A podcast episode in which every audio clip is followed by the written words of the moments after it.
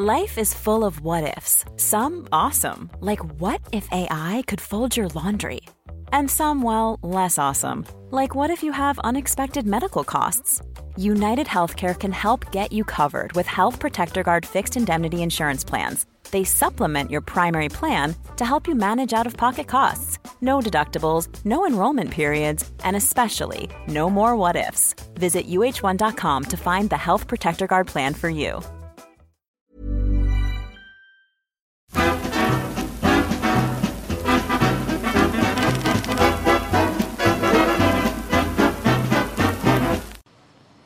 Grüezi miteinander, ich begrüße Sie ganz herzlich zu einer weiteren Ausgabe von Weltwoche Meilensteine der Schweizer Geschichte mit Professor Christoph Mörgli. Mein Name ist Roman Zeller und ich befinde mich hier in der Stadt Basel am Rheinknie. Hinter mir sehen Sie in ja, mittelfristiger Distanz die Wettsteinbrücke. Ich befinde mich, ich stehe auf der mittleren Brücke, bewege mich jetzt zu unserem äh, genialen Historiker Christoph Mörgeli. Hinter mir sehen Sie die Uruniversität der Schweiz, das gelbe Gebäude, rechts eben dran das blaue Gebäude. Es geht allerdings eben um das gelbe Gebäude, um die Uruniversität der Schweiz. Christoph, warum sind wir hier? Warum sprechen wir heute über diese Universität in Basel?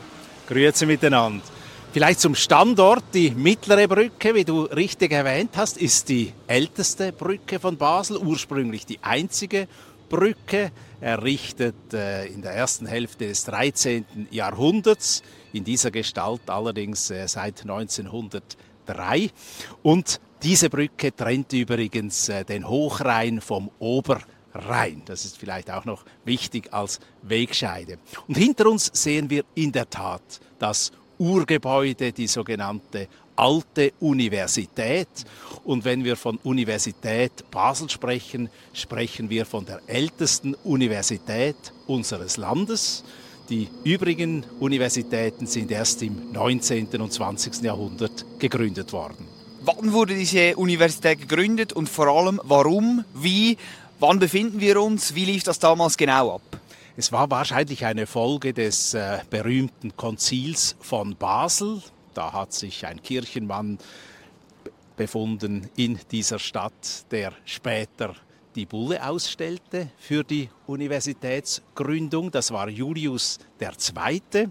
Und die Bulle datiert vom 12. November 1459. Die Universität wurde gegründet am 4. April 1460. Und dieser 4. April ist bis heute der Dies Academicus. Jedes Jahr erinnert man an dieses äh, Gründungsdatum dieser ältesten, traditionsreichsten, wenn auch nicht mehr größten Universität der Schweiz. Kannst du ein bisschen noch etwas äh, erzählen über die allgemeine Lage, äh, allgemeine akademische Lage in Europa zu dieser Zeit? Bologna, Stichwort, andere Universitäten, die damals aus dem Boden gesprungen gesprossen sind. Ähm, wie, wie, wie reiht sich da quasi Basel ein in, diese, in dieses akademische Feld? Vor allem südlich der Alpen gibt es natürlich schon lange Universitäten. Im 14. Jahrhundert ist die Universität Heidelberg gegründet worden. Es sind dann andere Universitäten, die kommen auf dem Gebiet des römisch-deutschen Reichs. Und in jener Gründungsphase, zu welcher auch äh, die Universität Basel gehört, wurde auch die Uni Greifswald äh, gegründet, beispielsweise die Universität von Freiburg im Breisgau die Universität Ingolstadt und andere. Also es war eine eigentliche Gründerzeit von Universitäten. Und wie war das Modell? Es ist in der Tat äh, das alte, eigentlich äh, mittelalterliche Modell, das man damals auch in Basel verwirklicht hat, mit äh, grundsätzlich vier Fakultäten. Da ist die Artistenfakultät, würde man vielleicht heute sagen, die philosophische Fakultät. Da sind die Juristen, die Mediziner und zu oberst natürlich die theologische Fakultät. Und wie waren die Kräfteverhältnisse damals? Wo reihte sich da Basel ein in diesem europäischen Feld von Universitäten? Basel war lange Zeit eine eher bescheidene Universität, auch äh, bescheiden besucht, was äh, die Leute betrifft. Das hat mit wenigen Hörern angefangen in diesem Gebäude da hinter uns Äh, da wurde übrigens äh, die entsprechende Gebäulichkeit gekauft von der Schwester des damaligen Bischofs von Basel. Es war die Frau des Obriszunftmeisters und von der hat die Universität dann das Gebäude und das Land abgekauft. Aber was genau das Raumprogramm war, wissen wir auch nicht mehr von dieser Universität. Es gab wahrscheinlich für alle Fakultäten Hörsäle. Es gab irgendwo außerhalb dieses Gebäudes ein Auditorium Maximum oder eine sogenannte Aula. Es gab Prüfungsräume und Diplomüberreichungsräume, aber man darf nicht vergessen, es fanden auch viele Kurse und Vorlesungen in den Gebäulichkeiten der Professoren zu Hause im privaten Rahmen statt. Die Stadt Basel hat sich von dieser Universität natürlich etliches erhofft, auch einen wirtschaftlichen Aufschwung durch diese Anziehung als Wissenschaftszentrum, als Wissenschaftsort hat man gehofft, dass Basel eben viel besucht wird und so auch kommerzielle Vorteile erwachsen. Das war die Hoffnung. Wie war es dann tatsächlich? Es war etwas unterschiedlich. Also diese Universität hat Hochs und Tiefs erlebt. Ein erstes Tief kommt natürlich mit der Reformation, denn da sind etliche altgläubig gebliebene Professoren weggezogen, die gingen vor allem nach Freiburg im Breisgau. Es sind auch Humanisten damals gegangen, aber Basel hat schon einen erheblichen Ruf als Ort der Buchdruckerkunst und so natürlich auch äh, wissenschaftlich äh, ein Renommee.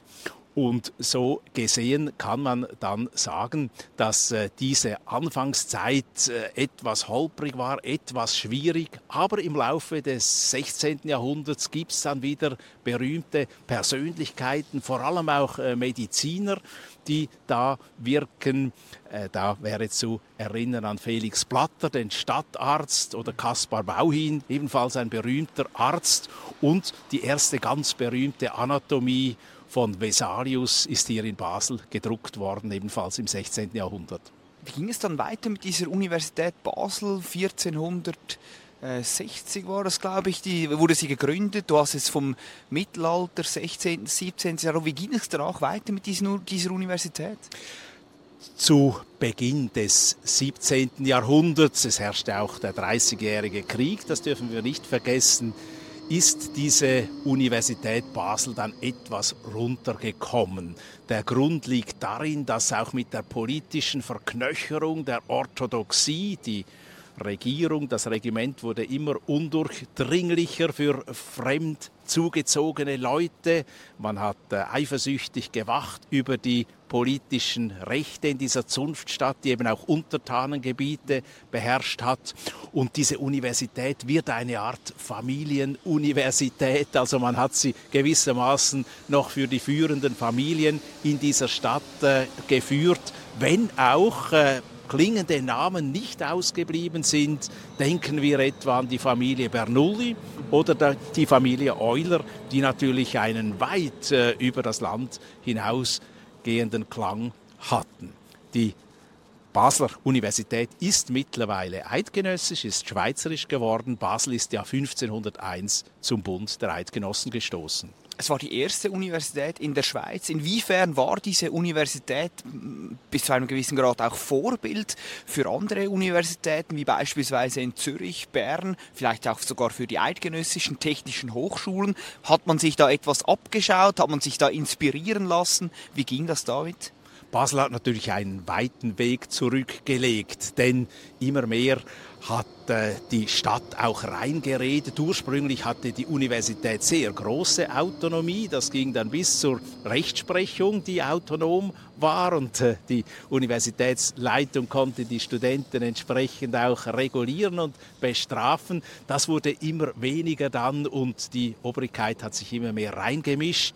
Die Obrigkeit musste das auch bezahlen, war natürlich immer eine teure Geschichte für Basel und äh, so sind dann auch regelmäßig im Rat unter den Politikern Streitigkeiten und äh, Zänkereien ausgebrochen, wenn es um die Universität ging. Aber man hat dann natürlich zu Beginn des 19. Jahrhunderts auch äh, Reformen durchgeführt, wie überall.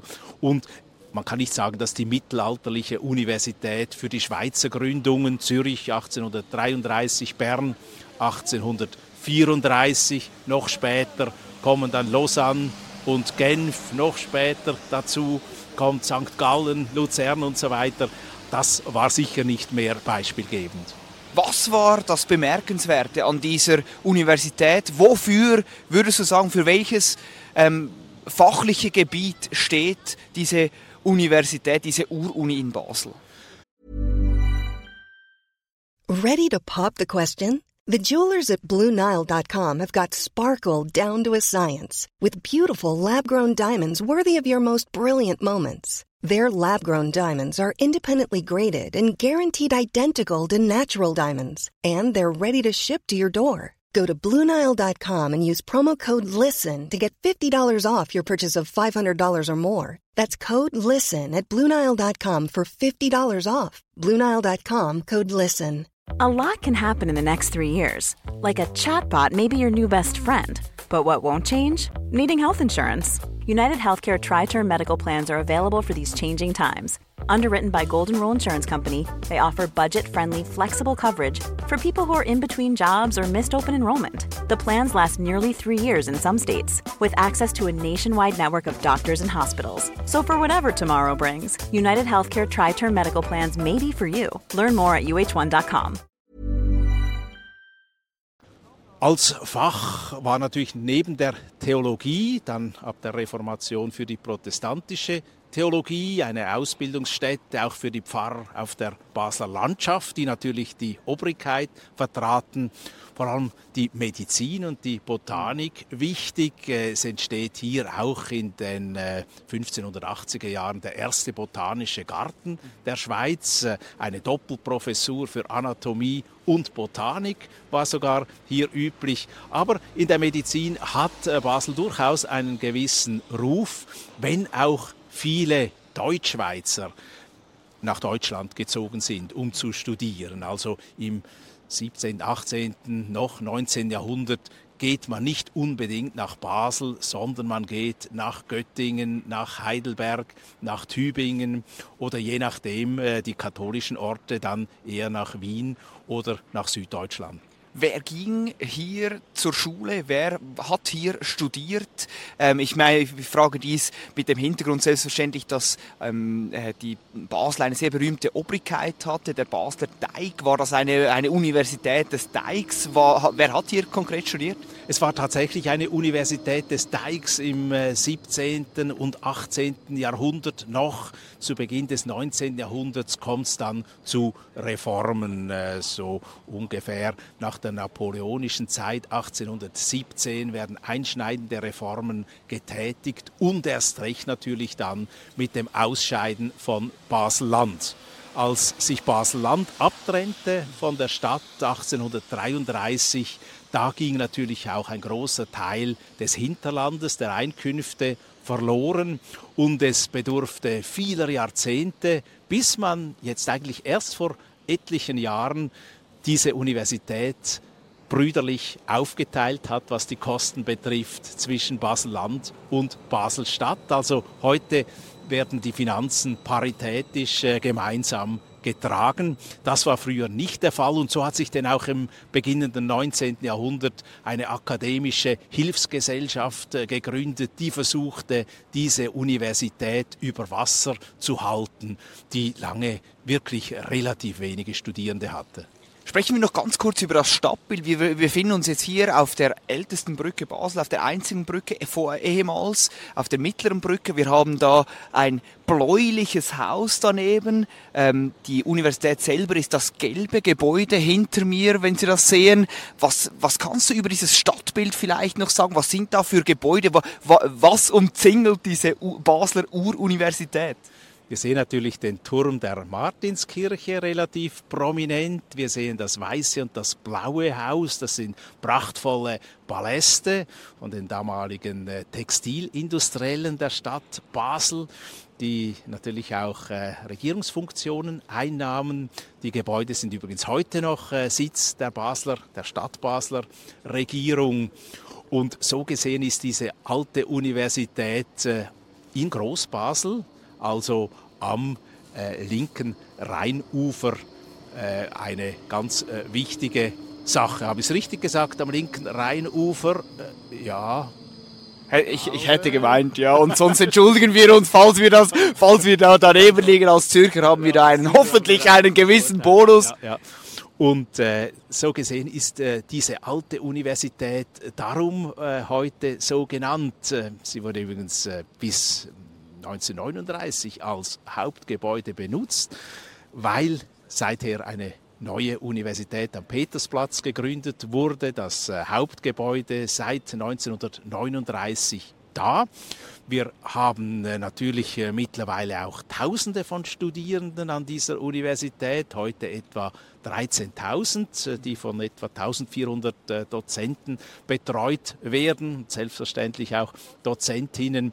Und vor allem mit den Fortschritten der Naturwissenschaft hat sich diese Universität Basel dann doch rasant entwickelt, vor allem im 20. Jahrhundert, äh, zum Teil natürlich auch unterstützt und äh, beflügelt durch die hier ansässige, so wichtige und weltweit äh, bedeutende Chemie und die entsprechenden Pharmakonzerne. Du hast es angesprochen, Basel ist nicht unbedeutend als Wirtschaftsstandort für die Schweiz. Wie steht es um diese Universität heute, vielleicht auch im Schweizer Ranking, im internationalen Vergleich? Wie gut ist sie? Du hast gesagt, sie ist, sie ist zweigeteilt. Basel-Stadt, Basel-Land unterstützen sie beide, äh, beide ähm, gleichermaßen. Wie gut ist sie heute? Wie steht es um diese Basler Universität hier am Rheinknie?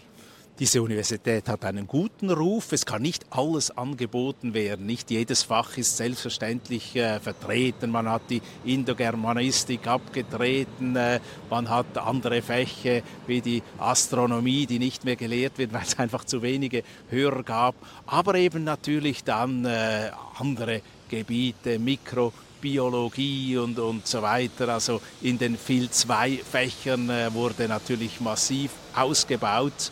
Und zu nennen ist natürlich auch äh, die Zeit der 30er Jahre, also als äh, hier in Grenznähe gleich der Nationalsozialismus begann und damit auch die Verfolgung verschiedener Dozenten. Es sind äh, etliche Flüchtlinge hierher gekommen, man konnte klingende Namen gewinnen und es sind auch etliche Schweizer zurückgekehrt aus Deutschland. Äh, ganz berühmt natürlich der Theologe Karl Barth beispielsweise.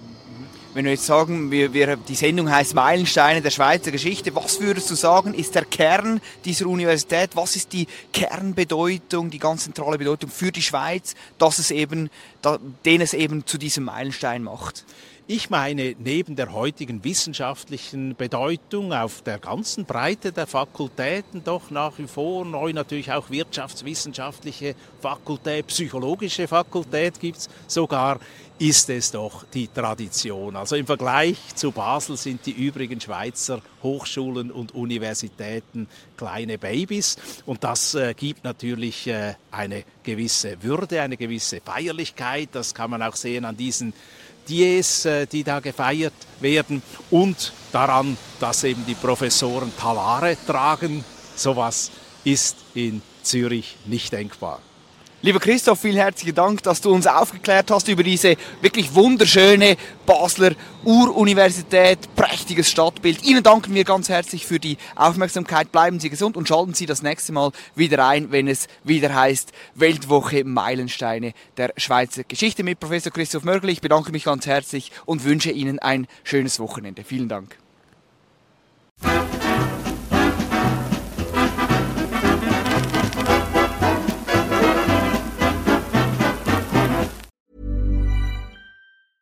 Hey, it's Danny Pellegrino from Everything Iconic. Ready to upgrade your style game without blowing your budget? Check out Quince. They've got all the good stuff shirts and polos, activewear, and fine leather goods, all at 50 to 80% less than other high end brands. And the best part? They're all about safe, ethical, and responsible manufacturing. Get that luxury vibe without the luxury price tag. Hit up quince.com slash upgrade for free shipping and 365 day returns on your next order. That's quince.com slash upgrade.